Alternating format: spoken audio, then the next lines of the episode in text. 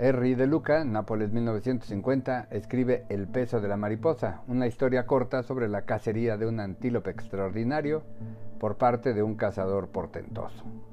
Es una trama básica, pero muy bien escrita.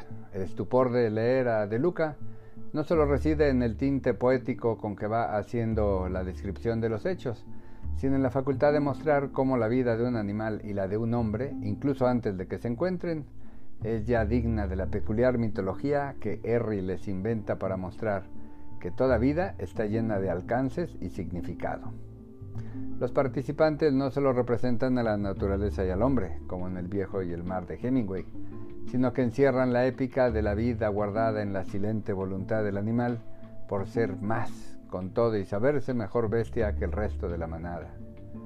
Ante el acierto de magnificar la presencia del antílope, generalmente solo presentado como la presa de los depredadores que darán pie a cuentos y novelas, este mamífero se torna en la metáfora del viento en las montañas, pero también es espejo de los más altos valores y de la sencillez con que en la naturaleza se da la dinámica de presa y cazador.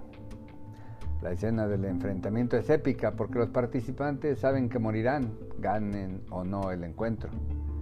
El hombre escala la montaña en un alarde de sus habilidades.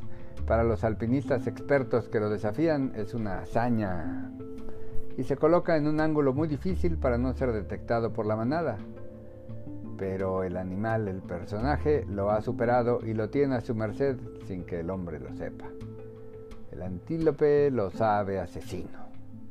Ha matado a su madre y a muchos integrantes de la manada, pero lo perdona y salta sobre él para caer al vacío, cierto de que sorteará la caída, vuelto un ser divino, vuelto el aire. Ahí es ultimado. La bestia es más piadosa que cualquier hombre y revela en ese momento su grandiosidad, pues la ley de la naturaleza es más justa que la ley del hombre, parece decirnos el autor. Henry equipara la individualidad con la soledad, pues solo el ser tímido y retraído es capaz de arriesgarlo todo. Dice, en toda especie son los solitarios los que se atreven a experiencias nuevas. Son una cuota experimental que va a la deriva. Detrás de ellos la estela abierta vuelve a cerrarse. El final, donde el cazador muere con la presa al hombro, termina por ser un pago de ese depredador hacia el Dios de cuya existencia no duda y del que se siente ladrón por haber sido un cazador furtivo. En parte, eso se debe a su natural inconsciencia como cualquier persona, dice el autor. El presente es el único conocimiento que sirve. El hombre no sabe estar en el presente. Y en este texto es el antílope quien le perdona la vida porque sabe que es su propio último día porque la bestia en su mayor sabiduría sabe vivir el presente y lo comprende acabado. Cuando los cuerpos son encontrados en la nieve, pegados por el hielo, la mariposa que los ha visitado continúa con ellos en la eternidad que subyace en cada momento. La mariposa del texto tiene varios significados. Primero es la pista de que el antílope, con todo y sus trucos sorprendentes, sigue al rayo para alimentarse con los frutos que los árboles sueltan antes de caer incinerados, se entierra para sobrevivir al frío, embosca al hombre, mata a un águila, etc. Será parte y presa del cazador, quien gusta dejar telarañas en su rifle. Adivinamos desde el principio que la mariposa posada en el cuerno del animal es augurio de muerte para el arma que, como la araña, espera tener a tiro su trofeo. La mariposa en el cuerno es símbolo de la derrota natural. Aunque el herbívoro es tomado por el carnívoro, cuando el depredador mata al animal, esa misma mariposa se posa sobre él para avisarle que también a él le ha llegado el tiempo de morir.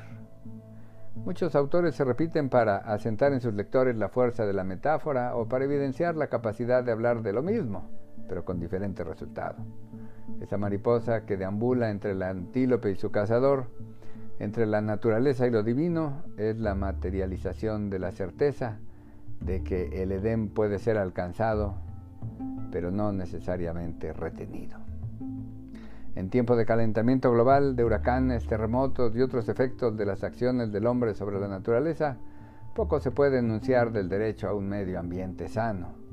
Pareciera que, ante el empuje imparable de los elementos desordenados por siglos de inconsciencia humana, la mención de los derechos humanos es inútil y chocante, pues la muerte imparable de miles de personas en cada desastre no puede ser desligada de la falta de políticas ambientales verdes, del ausente cuidado del ambiente, de basureros clandestinos, de industrias sofocantes y de daños irreversibles provocados por gobiernos en todo el mundo sin la mínima conciencia social ni la voluntad de cumplir compromisos internacionales sobre acciones para disminuir gases, carbono, envenenamiento ambiental, extinción de especies y demás. Estamos ante el minúsculo derecho humano y la avalancha de la realidad que se pretende cambiar por decreto o por discursos vanos. Cuando esa mariposa del texto de Harry bate sus alas, anuncia la muerte para los participantes de esta cacería inolvidable. Afuera, en la realidad cotidiana, cada persona tiene su propio ser alado que tarde o temprano batirá sus alas para él y para países enteros. Y del derecho no quedarán sino recuerdos difusos en un futuro imperfecto. Busque en Instagram arroba libros-de-ricardo. Gracias y hasta la próxima.